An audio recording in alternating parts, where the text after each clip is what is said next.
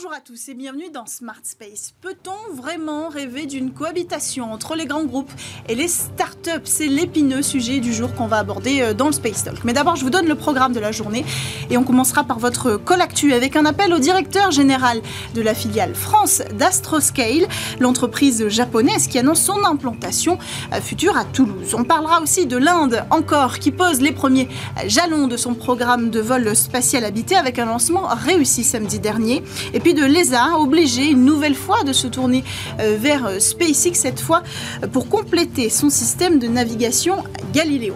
Alors en deuxième partie d'émission, je vous l'ai promis, on va parler des startups et des primes. Un choc générationnel des entreprises du spatial. Quelle cohabitation Arnaud Guerrero et Christelle Astor-Lépine ont accepté de venir déminer le sujet avec nous. Ça, c'est pour le programme du jour. On commence avec euh, l'actualité et l'Inde, comme presque toutes les semaines maintenant.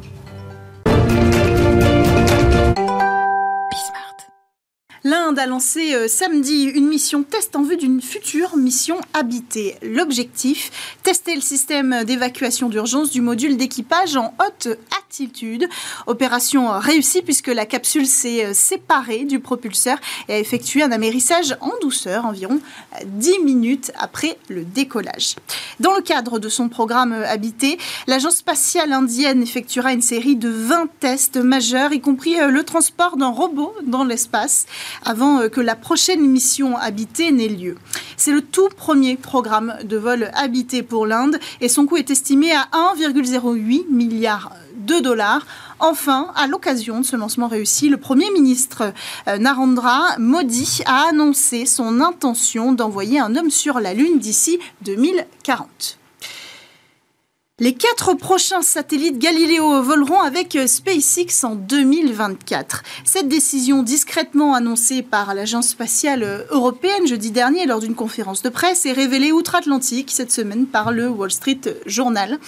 Mis en orbite à partir de 2011, le système Galileo comptabilise à ce jour 28 satellites euh, en orbite, tous lancés par des fusées Ariane 5 et Soyuz privé aujourd'hui, vous le savez, euh, de ces deux lanceurs.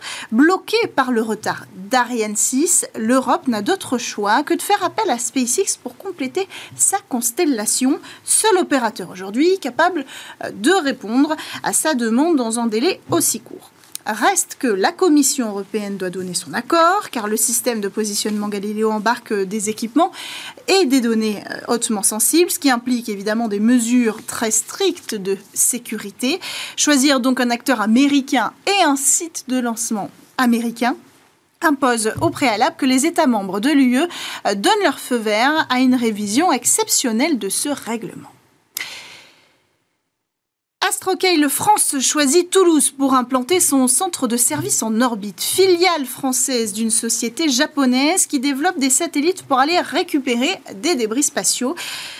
Alors euh, pourquoi la France et pourquoi Toulouse? On pose la question à Philippe Blatt, directeur général d'Astroscale France, qui a répondu à notre call actu. Bonjour Philippe Blatt, bienvenue dans Smart Space. Merci, merci à vous. Et oui, effectivement, on s'installe à Toulouse, euh, tout d'abord parce que Toulouse, c'est l'espace pour la France. C'est un écosystème de sociétés extrêmement innovantes. C'est le client, euh, le CNES. C'est un pool de talents exceptionnel. Et c'est aussi une qualité de vie qui est chère à la société Astroscale, qui a toujours privilégié euh, l'environnement, la durabilité de l'environnement et la protection de l'environnement. Euh, en développant des solutions effectivement de services en orbite pour retirer des satellites. Alors pourquoi pourquoi la France Pourquoi pourquoi Toulouse? On procède, vous savez, c'est un domaine en limite de faisabilité technique. Donc on procède par des missions satellites euh, par étapes. On valide des on valide des concepts.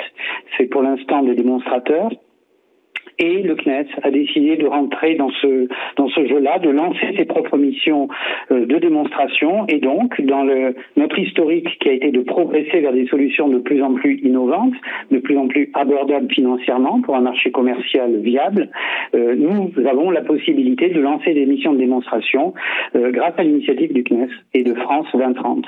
Alors précisément, vous pouvez donner peut-être un peu plus d'informations sur ce partenariat, cette forme de partenariat, si je comprends bien, avec le CNES alors effectivement, c'est une forme de partenariat. Nous faisons avec le CNES depuis juillet de cette année une étude de faisabilité pour identifier des débris qui sont des débris euh, en orbite, qui proviennent de satellites institutionnels français lancés il y a bien longtemps, plus de 25 ans, des, des, des étages supérieurs de, de, lanceurs Ariane également, pour identifier quels seraient les plus propices, les meilleurs candidats pour être retirés de l'orbite. Comprenez qu'ils ne sont pas immobiles, c'est pas une voiture sur le bord de la route qu'on va évacuer, c'est un objet qui est dans l'espace complètement euh, avec une, vitesse euh, extrêmement élevée, qui tourne sur plusieurs axes, et donc pour pouvoir le retirer, il faut d'abord l'étudier, savoir exactement quel est son mouvement, pour plus tard prévoir une mission qui viendra l'enlever. Donc on est dans cette étude et cette phase amont de faisabilité et d'identification des meilleures cibles. Euh, Est-ce que ça veut dire aussi que vous allez euh, essayer de, vous implanter sur le marché européen, français et européen, en matière de débris? Alors nous allons euh, vous savez, tout dépend de la réglementation et nous travaillons sur la réglementation qui est une réglementation, la France en a une, hein, la loi sur les opérations spatiales qui est peut-être la, la, plus évoluée du monde. Euh, nous implanter d'abord nous essayons de trouver des solutions viables pour un service en orbite commercial. Et après, nous offrirons ce service effectivement pour des opérateurs européens, pour des institutionnels européens, une fois que les solutions en orbite auraient été complètement validées. Merci beaucoup Philippe Blatt, euh, directeur général de la filiale France d'Astroscale qui va bientôt s'installer à Toulouse, d'avoir répondu à notre call actu. On enchaîne quant à nous avec le talk sur Bismart.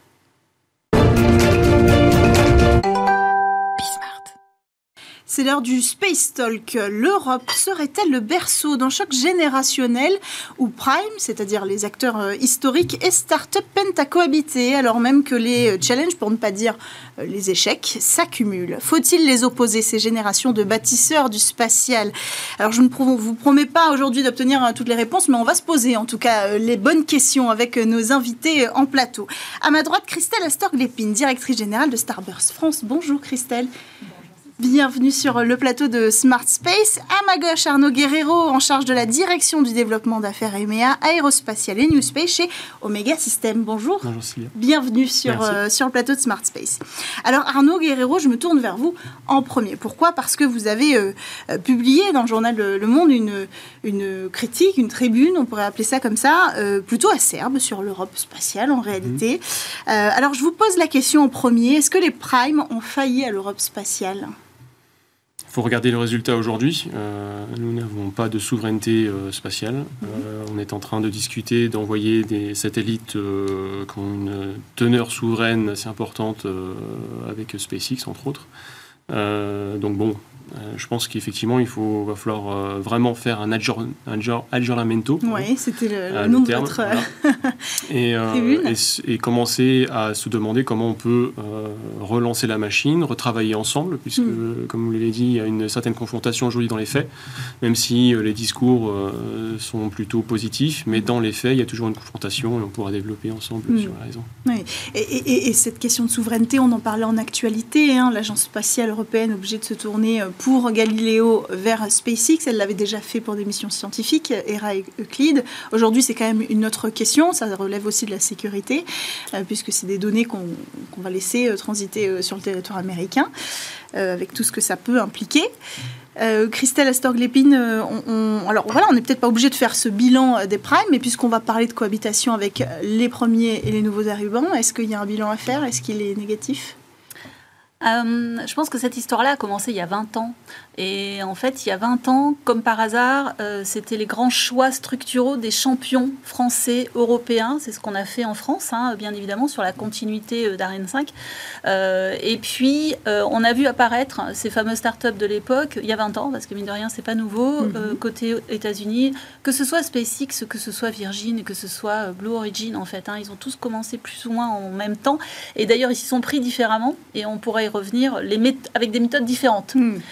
Et c'est là qu'on voit qu'il y a une méthode qui a marché. Avec un soutien différent aussi, on va y Alors, avec un soutien, mais qui était lié à la réussite, à la performance. Enfin, je, mm. encore une fois, euh, Quand on fait le bilan, je veux dire, l'argent a été donné à un moment donné, mais c'était c'était quand même contre après des réussites. Enfin, je veux dire, typiquement, Elon Musk n'a eu un soutien financier qu'au bout de la hmm. quatrième fusée, il en avait scratché trois avant. Bon. Mais il a eu un soutien technologique à l'époque. Oui, c'est vrai. Il a récupéré notamment sur la question des moteurs réutilisables. Ça a été NASA a joué le jeu de dire je vous donne à vous mm. peut-être les moyens de développer une nouvelle technologie euh, euh, disruptive. Euh, est-ce que alors vous l'avez dit, en fait, ça date. C'est-à-dire que j'allais dire, est-ce que c'est le New Space le point faible euh, peut-être des primes aujourd'hui ou le talon d'Achille qui expliquerait euh, qu'on ait perdu tous ces moyens de souveraineté euh, mais En fait, pour effectivement finir juste le propos par rapport à il y a 20 ans, moi la grande différence que je vois par rapport à aujourd'hui, c'est la, c'est la concurrence. je pense qu'on a manqué de saine concurrence. Voilà, très clairement. Mm. mine de rien, alors effectivement, il faut peut-être avoir des moyens pour s'autoriser la mise en concurrence comme ça de plusieurs personnes en parallèle, ou alors laisser faire. Euh, mais euh, effectivement, sans concurrence, euh, bah, malgré tout, l'état d'esprit n'est pas le même. On n'a pas la même envie de gagner, la mhm. même envie. On se repose un peu sur nos lauriers, quoi. Bah oui, puisque bah, on a une poule aux œufs d'or, hein, mine de rien, qui est l'État, et puis ça, ça tombe sans forcément mm. être lié à des résultats mm. et à des performances. c'est vrai que c'est une analyse intéressante parce que quand quand on, regarde il y a 20 ans, vous citez SpaceX, il y a 20 ans, SpaceX, c'était une start-up. Et mm. aujourd'hui, c'est peut-être le prime américain. Bien sûr. C'est ce que j'allais dire. Et, donc, en fait, on voit que cette euh, confrontation, cette cohabitation dont on parle aujourd'hui, elle a eu lieu aux États-Unis euh, avec succès, avec une vraie compétition saine. Il y a un historique qu'il ne faut pas oublier, par exemple, qu'aujourd'hui, euh, Boeing est en difficulté dans le spatial avec le mm. Starliner. il n'y arrive pas à développer cette capsule. Euh, ils sont portés à bout de bras par la NASA, mhm. alors que SpaceX a fait son coup de Dragon euh, mhm. en, 10 ans aussi. Donc euh, l'idée, c'est que Elon Musk a créé aussi une disruption, pour utiliser un terme mhm. anglo-saxon, aux États-Unis. ULA, ils sont toujours en attente du, moteur BE4 de chez Amazon, de Blue Origin, pardon. Donc non, je pense que... Et pourtant, on voit des acteurs comme Lockheed Martin, par exemple, survivre dans cet écosystème et trouver leur place dans des grands programmes comme Artemis. Oui, équipementier. Euh, alors que c'est vrai que euh, Elon Musk est arrivé avec une vision euh, de verticalisation industrielle, hmm. plus la vision vers Mars, etc., qui était porteur. Et puis il ne faut pas oublier non plus que Musk, Elon Musk, c'est Tesla, c'est hmm. PayPal, etc. Donc il a, il a bénéficié aussi d'une aura d'entrepreneurs à succès dans le cadre américain qui, qui, qui, qui est mm. celui des États-Unis. Donc, euh, non, je pense que. Et je voulais rajouter aussi par rapport à ça, il ne faut pas oublier non plus que les Américains ont, perdu leur souveraineté pendant 10, pendant ans aussi. Ils ont envoyé leurs cosmonautes, mm. euh, leurs astronautes, mm-hmm. euh, depuis Baïkonour sur une Soyuz. Donc, je pense qu'on en est là, en fait, aujourd'hui. Ce qui se passe aux États-Unis, ça arrive 10 ans. C'est vrai, c'est le 2011 pour les États-Unis où la dernière navette spatiale américaine décolle. C'est aujourd'hui c'est un peu notre cas quand on a, euh, bah, il y a quelques semaines, vu décoller Ariane 5 pour la dernière fois, quelques mois. C'est clairement notre cas. Enfin, je veux dire, euh, on espère que Ariane 6 va avoir le jour l'année prochaine. Voilà, on en est un peu là. Euh, donc oui, c'est bien évidemment, on est dans un trou. Aujourd'hui, on n'a plus de lanceurs souverains. on a un Vega qui est en difficulté technique également. plus de Soyuz. Alors bon, on, joue de malchance, mais exactement comme l'ont joué les Américains effectivement à l'époque. Et euh, je pense qu'on a vraiment mis tous les œufs dans le même panier. Donc, il euh, euh, y, a les corporates, il y a aussi tout l'écosystème. Hein. C'était un choix souverain, mmh. un choix stratégique de dire allez, on va effectivement soutenir un prime unique voilà, mm. euh, c'était un choix. Moi, je me rappelle très bien à l'époque, je travaillais au CNES plutôt sur les micro-lanceurs réutilisables. Je vous parle de ça, c'était en 2005, 2005-2008. Euh, c'était un choix stratégique, euh, pas que du CNES, hein, vraiment de, de, l'Europe, de dire on arrête tout ce qui est concurrentiel par rapport à un, acteur souverain. ce qui, moi, m'a fait bondir à l'époque, me fait encore bondir en vrai. Mais je veux dire, bon, peut-être ça aurait pu mieux se passer. Mais en tous mm. les cas, le résultat, effectivement, mm. Euh, il, est, il est là. Donc là, encore une fois, il y a, des choses qu'on va pouvoir faire. Je pense qu'il y a une vraie prise de conscience, par contre, euh, que ce soit euh, au niveau des instances de justement de l'Agence spatiale européenne, du CNES pour agir différemment. Hmm. Mais ça va reprendre du temps. Donc nos dix ans, je pense qu'on est reparti pour, oui, créer peut-être très hmm. certainement cette saine concurrence. Du temps qu'on n'a pas beaucoup. Du temps, on n'en a pas beaucoup. C'est là que euh, on voit vraiment, c'est là qu'on a un grand espoir dans nos startups. Euh, aujourd'hui, elles vont vite. On leur donne les moyens d'aller vite.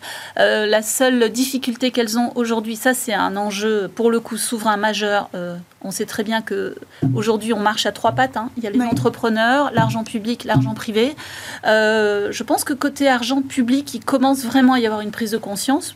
Euh, avec, euh, on va dire, les mhm. problématiques administratives, mais franchement, il y a une vraie volonté. côté privé, il y a aussi une volonté, mais manque de, enfin, il manque des fonds, il manque des gros mhm. fonds pour pouvoir permettre à ces entreprises très vite Hmm. de lever euh, de manière, alors quand je parle de lever, c'est de 100 millions, 200 millions, de manière à rester justement souveraine hmm. euh, pour être présente.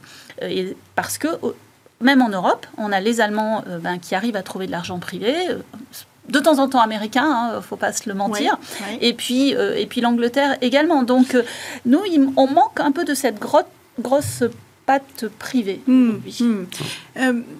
Est-ce que les startups peuvent ou doivent réussir sans euh, cette collaboration dont on parle beaucoup avec euh, les acteurs existants? Euh, je pense que aujourd'hui, on doit re-rentrer dans un jeu collectif. aujourd'hui, les grands groupes font, même on en parlait tout à l'heure, essaient de mettre en place leur propre incubateur. Au détriment peut-être d'ailleurs de, de, structures qui sont vraiment spécialisées là-dessus on peut pas. Euh, pour moi, c'est pas, c'est pas, c'est pas, pas viable parce qu'en fait, on peut pas dupliquer un, mode de fonctionnement euh, j'allais dire du bureaucratique, mais euh, de, grands groupes à des startups. On n'est pas câblé pareil. Hmm. C'est ce qui euh, inquiète avec MayaSpace, si je peux me permettre de, le préciser, la, oui, la filiale d'Ariane Et, je, alors, je pense qu'il y a des intelligences partout, et MayaSpace, on croise les doigts pour qu'ils réussissent aussi, parce que ça fera, ça fera Flores, si je puis dire. L'important, par contre, c'est, comme disait Christelle, c'est de, pouvoir aller vite, de pouvoir tester les moteurs rapidement, et aujourd'hui, c'est ce qui manque. Alors effectivement, MySpace bénéficie comme des moyens d'Ariane, faut pas le, pas le négliger. Euh, mais après, dans le mode de fonctionnement, en fait, l'idée que je, voulais faire passer, c'est que les grands groupes euh, n'ayez pas peur, si je puis dire, d'être ubérisés par des nouveaux entrants. Hmm. les, nouveaux entrants ont besoin des grands groupes aussi pour avoir des soutiens techniques, des soutiens institutionnels, mhm. parce que souvent on a une population euh, d'ingénieurs, d'inventeurs géniaux, mais qui néglige beaucoup euh, l'aspect institution, politique, relations, etc. Alors mhm. qu'une entreprise, et surtout dans le spatial, c'est mhm. hautement politique. C'est là qu'on peut parler de choc générationnel, c'est qu'il y a aussi une culture d'entreprise, une culture du spatial euh, qui a été complètement bouleversée. On a l'impression que l'entente aussi ou la mésentente peut venir de cette, cette différence. Oui, c'est vrai que euh, même, moi aujourd'hui, bon, je travaille dans une société euh, dans, dans l'aérospatiale, j'ai la chance de discuter avec des, enfin, de travailler avec des grands groupes et des startups. Mm. Euh, et d'ailleurs, il y a certaines startups européennes qui vont aux États-Unis chercher des solutions, et ça me revient chez moi parce qu'en fait, elles veulent, trouver des solutions européennes. Mm. Et c'est très intéressant ce, mouvement d'ailleurs, parce que ça veut dire que même la, filière industrielle, quand je discute avec des gens du CNES en charge de ces, de ces questions, il on a des fiches pour euh, voilà, certaines, telle société fait, fait tel, tel travail sur, sur, le, sur la filière, mais il n'y a pas d'identification forte en fait. Mm. Et je pense qu'il y a tout un travail aussi de filière euh, spatiale, dédiée au spatial, qui, qui serait important de, de, mettre en place. J'ai discuté avec un, monsieur qui est un ex-pilote de chasse qui a eu, m'a-t-il dit, euh, la chance de piloter assez haut pour voir la rotondité de la Terre, qui rêvait d'être astronaute, qui, qui m'a dit vouloir mettre en place une école du spatial. Parce que c'est vrai qu'aujourd'hui, mm-hmm. en France, on est très fort dans l'aérospatial, mm-hmm. mais le spatial, c'est pas de l'aéronautique. Il y a une partie aéronautique, bien entendu, l'atmosphère, mais les matériaux, l'environnement, euh, c'est pas la même chose. Donc euh, je pense que ça pourrait être une piste aussi.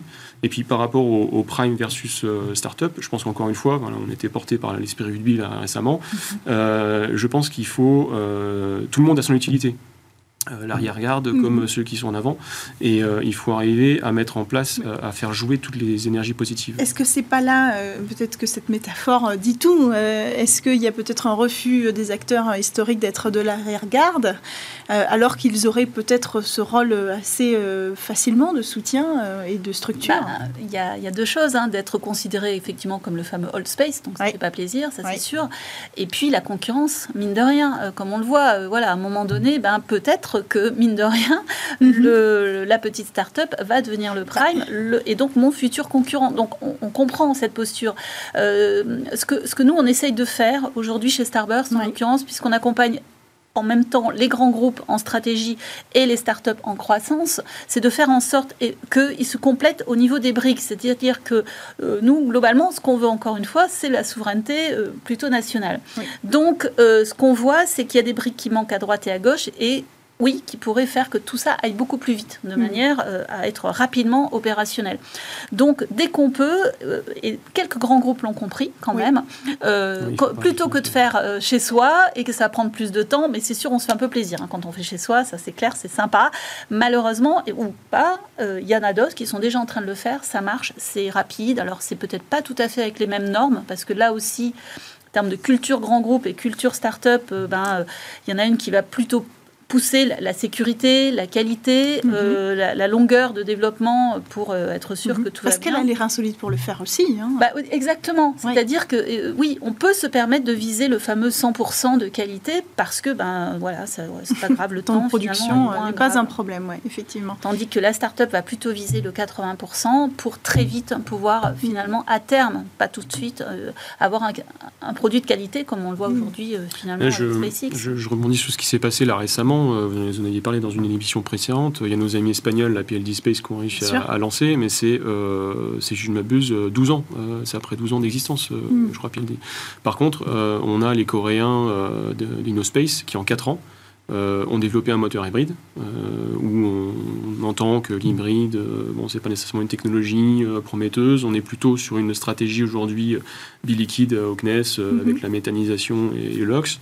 Alors la question, c'est est-ce qu'on n'est pas dans du muskien ou est-ce qu'on est vraiment dans une stratégie industrielle? Bon, aujourd'hui, je pense que en fait, il y a, y y un sujet d'objectif.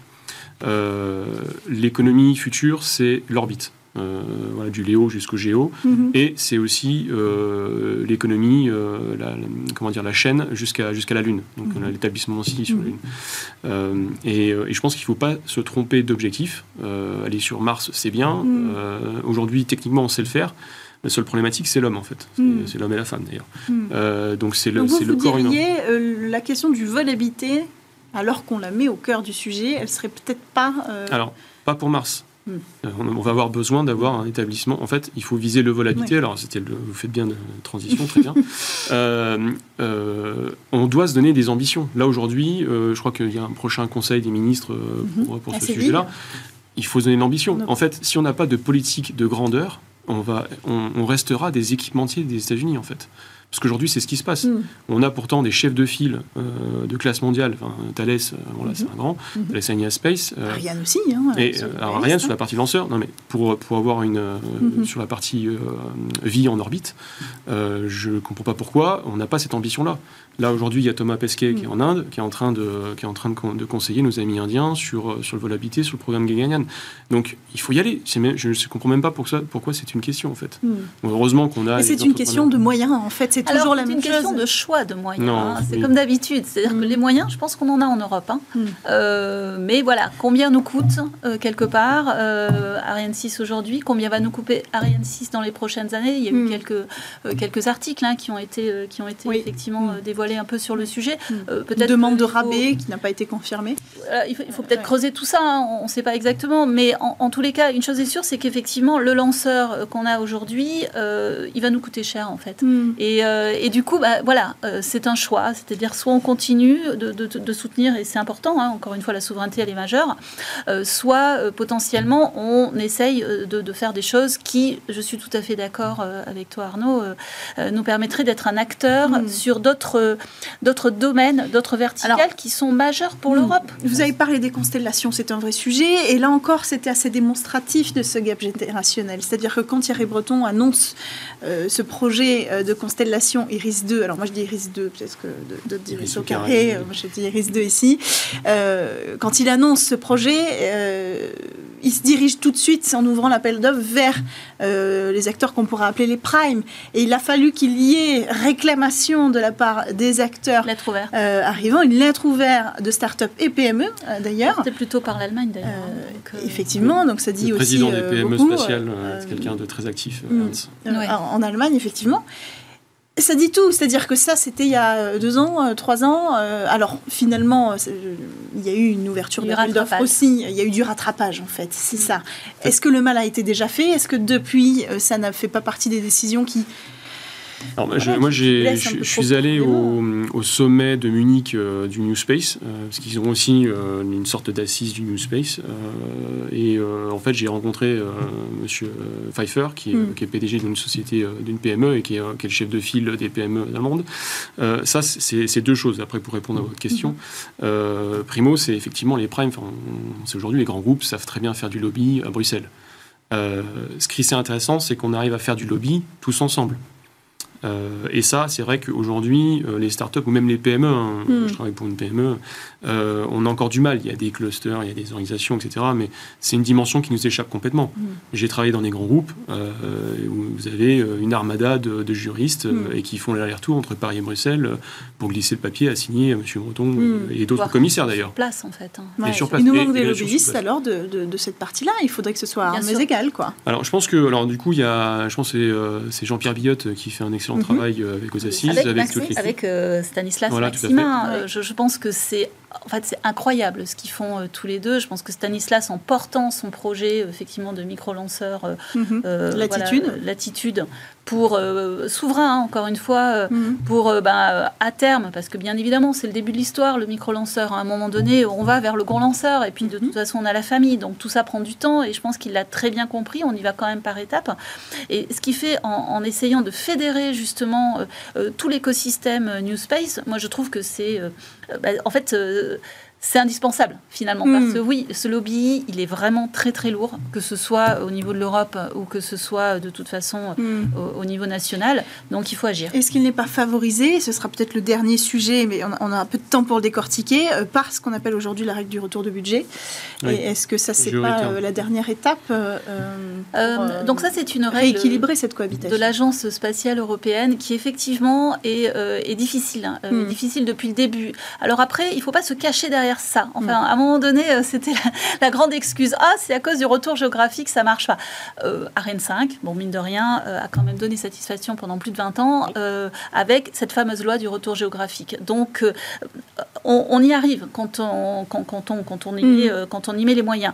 il est vrai que je pense que si on arrive à des absurdités, comme c'est le cas aujourd'hui, avec des programmes, il y a je ne sais pas combien de programmes au niveau de l'Agence spatiale européenne, une centaine de lignes, et qu'on doit les vérifier effectivement chaque répartition de tout mhm. ce qu'a mis chaque pays dans chaque sujet, mhm. là, on touche le fond. Mhm. Parce que Ce serait anti-compétitif bah, bah, oui, parce qu'en fait, ce qui se passe, c'est que euh, il va y avoir des projets sur lesquels, euh, par exemple, je dis n'importe quoi, la France n'aura pas participé, donc, euh, donc du coup, on ne pourra pas faire travailler un acteur français qui serait très bien positionné, alors que sur un autre projet, la France aura mis, parce qu'elle savait qu'elle avait l'industriel, et que finalement, on aurait pu choisir aussi quelqu'un d'autre. C'est là où le lobby peut avoir aussi tout son sens. Et... Oui, mais la solution me semble pas si compliquée en fait. C'est-à-dire que si ce retour géographique était déjà globalisé au niveau de l'Agence spatiale européenne, déjà on vivrait mieux parce qu'on aurait finalement une poche de retour géographique dans lequel on pourrait jouer sur les différents programmes. Hmm. Ce qui aujourd'hui, vu l'organisation de l'Agence spatiale européenne où chaque directeur gère son budget séparément,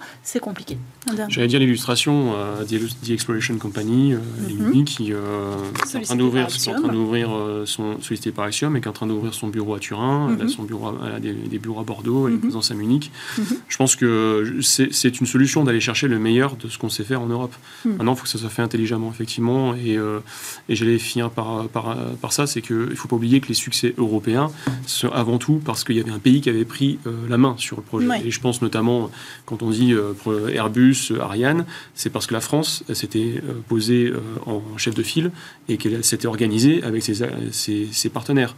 Donc, en fait, je pense qu'il et ça c'est un appel plutôt national au pouvoir, mhm. français, c'est que je pense qu'il faut, il faut ravoir une politique de grandeur et une politique de puissance. Et il ne faut pas avoir peur de cette, de cette politique de puissance. Et mhm. euh, je pense que ça aujourd'hui c'est un vrai problème. On est trop en suiveur. Euh, mhm. Merci à tous les deux d'avoir euh, pris à bras le corps cet épineux sujet de la cohabitation entre les primes et les startups. Merci à tous de nous avoir suivis. On se retrouve dès la semaine prochaine sur Bismart.